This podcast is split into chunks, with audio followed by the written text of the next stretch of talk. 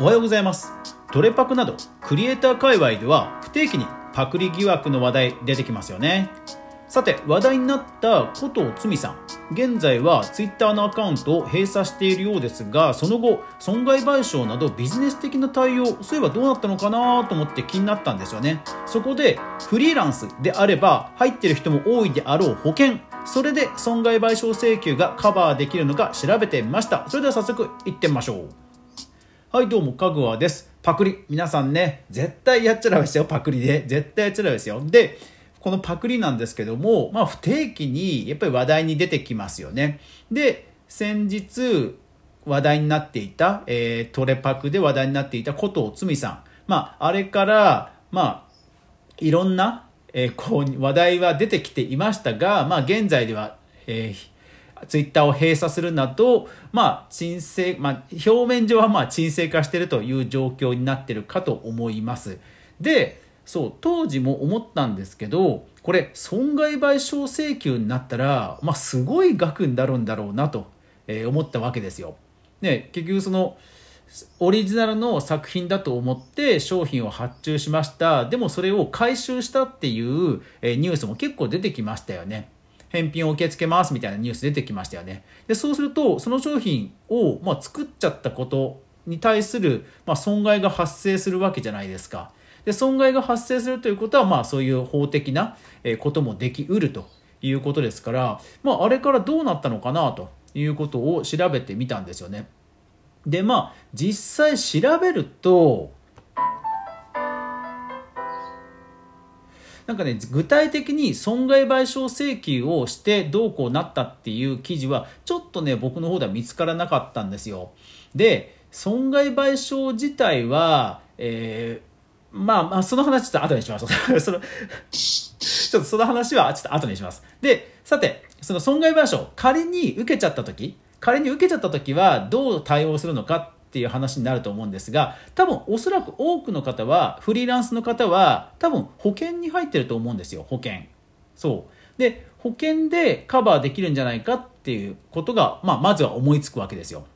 はい。さてフリーランスの保険なんですが例えばほらあのハンドメイド作家の方で作った作品で例えば子供が怪我しちゃったとかあと、えー、まあうんなんだろうな、うん、それが元で何か買った人がね不利益を被るとか、まあ、いろんなこうあとあそうあとはあれだ。あの自分のちょっとミスで、えー、顧客のリストが漏出しちゃったなんていう個人情報の漏洩とか、まあ、何かその業務上の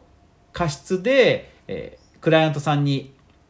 迷惑をかけてでクライアントさんから損害賠償請求みたいなことが起きうると。いう時に向けて多分保険入ってる人多いと思うんですよ。で実際フリーランスで入れる保険というのも私も過去に確か、え、過去回で、え、話をしたと思います。でよかったらそちらの方も聞いてください。でフリーランスで入れる保険なんですが、はい、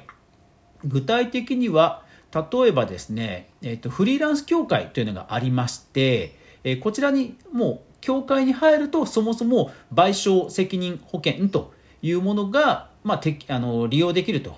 いう立て付けになっているそういう協会があります。まあ、というかもしくはほとんどの場合、えー、ある協会に入ってそうするとその協会に、えー、付与されている保険が利用できるようになるとか、まあ、そういう立て付けが多いです。で、フリーランス協会なんですが、えー、賠償責任保険、え、年会費1万円で、え、その一般会員になると、賠償保険責任、え、賠償責任保険が自動で付与されると。えー、保証内容なんですが、えー、最高で1億円で、期間中の限度額は、まあ10まあ、合計ということなのかな、えー、期間中限度額は10億円ということですから、まあまあ、数千万円の例えば、えー、損害賠償を起こされた時には一応対応できるという感じになるわけですね。それから、えー、GMO クリエイターズネットワークのフリーナンス。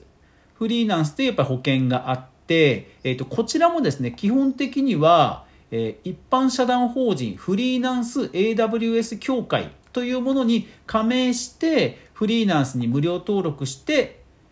いると、まあ、それが利用できるということです。で、えー、その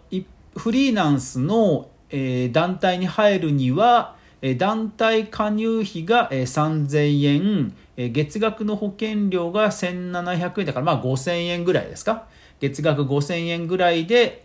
はい、えー、の会費ということになって、で、月額5000円の会費だと、えー、保証内容、保証内容は、えー、最高で5000万円。えー、期間中の限度額が、えー、5億円ということですから、まあまあ、あの数千万円までの、えー、トラブルには対応できるかなというところになるわけですね。で、念のため、その規約をよくよく読んでみ見たところ、はい、保険がお支払いできない場合、面積事項というのがあります。それをちょっと見てみましょう。えっと、フリーランスの方で見てみますね。えー、被保険者の故意によって生じた賠償責任これはお支払いできないと、えー、それから、えー、業務の再遂行に要する費用にかかる賠償責任。これもダメだと。それからえー、っと業務の範囲の中範囲の中範囲でないものはダメだと。えー、それからサーバーに記載された個人情報データベースとかに、えー、アクセス制限がやっぱり設けられてちゃんと鍵がかかってないものはダメだよとか。いうことが書いてあります。あとはまあ、えー、ハリキューマッサージとか、まあ、そういうものはダメだよとかいう感じですね。そう。なので多分第1項。この故意によって生じた賠償責任と。これ多分うんかかりますよね。トレパクっていうのはある程度やっぱりそのクリエイターさんが意識して分かっていながらやっぱり納期がね、えー、大変だからまあちょっとこの反転させて、え、このポージングをトレースしようかなとかってなっちゃうことだと思うんですよ。ということは、まあ、故意によって生じた賠償責任となるので、多分ね、保険入ってても、この賠償責任は免れないんじゃないかなというところがえいうことを思いました。まあ、そりゃそうですよね。交通事故とかでもね、自動車事故とかでも、それは故意にぶつけて保険料もそれはもらえるわけないですもんね。はい。なので、えー、トレパク、パクリは絶対にやめましょうと。さて、ところで損害賠償なんですが、えー、損害賠償というと私はすぐに思い浮かべる事案があります。それが、えー、今 YouTube や、えー、TikTok 切り取り動画などで話題になっているひろゆきさんです、えー、多くの動画を皆さんも見たことあります。2チャンネルの創始者と言われているひろゆきさん。で彼はですね、えー、多くの当時多くの損害賠償を要求されていましたでただですね、えー、10年間逃げ切って、えー、時効になったということで、えー、ほぼほぼ払っていないと踏み倒したということが知られていますで、まあ、どうして踏み倒せたのかというと、まあ、差し押さえるものがなかったということらしいんですね。不動産とか、具体的なこう持ち家とかね。うん、で、えー、10年間、まあ、逃げ切ったっていう言い方はちょっと適切かど適切ないかもしれませんが、まあ、10年間とにかく経ったので時効になって、まあ、今いろんなメディアで、まあ、堂々と出てるということなんですね。ということは、まあ、賠償請求する側も、やっぱりこう回収してしできない、できないことが多い。で、法的な、えーとですね、その調査を、差し押さえの調査をするとか、そういう権限は、その弁護士とかに付与できるんだが、えー、捜査権限、えーと、債権者には強制的な捜査権限がなく十分な調査ができないということが言われているのでその差し押さえるべき財産が仮に海外にあったとしてもやっぱり調査がなかなか難しいという話があるようでなので結構ねその被害を被った側も泣き寝入りうーんというようなこともあるらしいんですよね。で実際弁護士 .com ニュースの、えー、その記事でもやっぱり、えー、実際に、えー、そういった問題があるとその長い時間と費用をかけて裁判で勝訴したと。ね、そういうトラブルがあって、え、責任は向こうにあるということが勝訴したということになっても結局取り立てができないことで何のために裁判をしたのかわからないという、まあ、もやもやしたことを、えー、その記事では書かれています。はい。そう。こういう実はまあ問題が実はある。まあ問題というか抜け穴が実はあるようなのでだから今回のそのことを罪さんの件でもまあ発注した側もかなりこうダメージは大きいんだろうなということが想像に難くないです。まあでもねでもね、信用しちゃいますよね。それはね、えー、ひるあの夜遊びさんのね、動画に使われたりとか、あとクリエイター名鑑？クリエイター名鑑みたいなこういう、なんかその冊子の表紙とかになってたんでしょ？それは信用しちゃいますよね。だから本当に、あの、今メディアで取り上げられていても、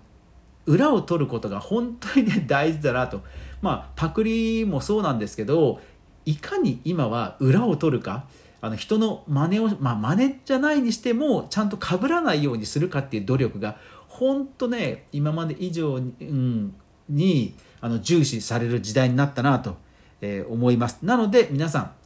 作品を作る時には必ず裏を取る時間裏を取るかぶりを防ぐ、えー、ための調査時間のコストをしっかりしっかり、えー、ちゃんと見積もりに入れてクリエーション創作活動をしていきましょう。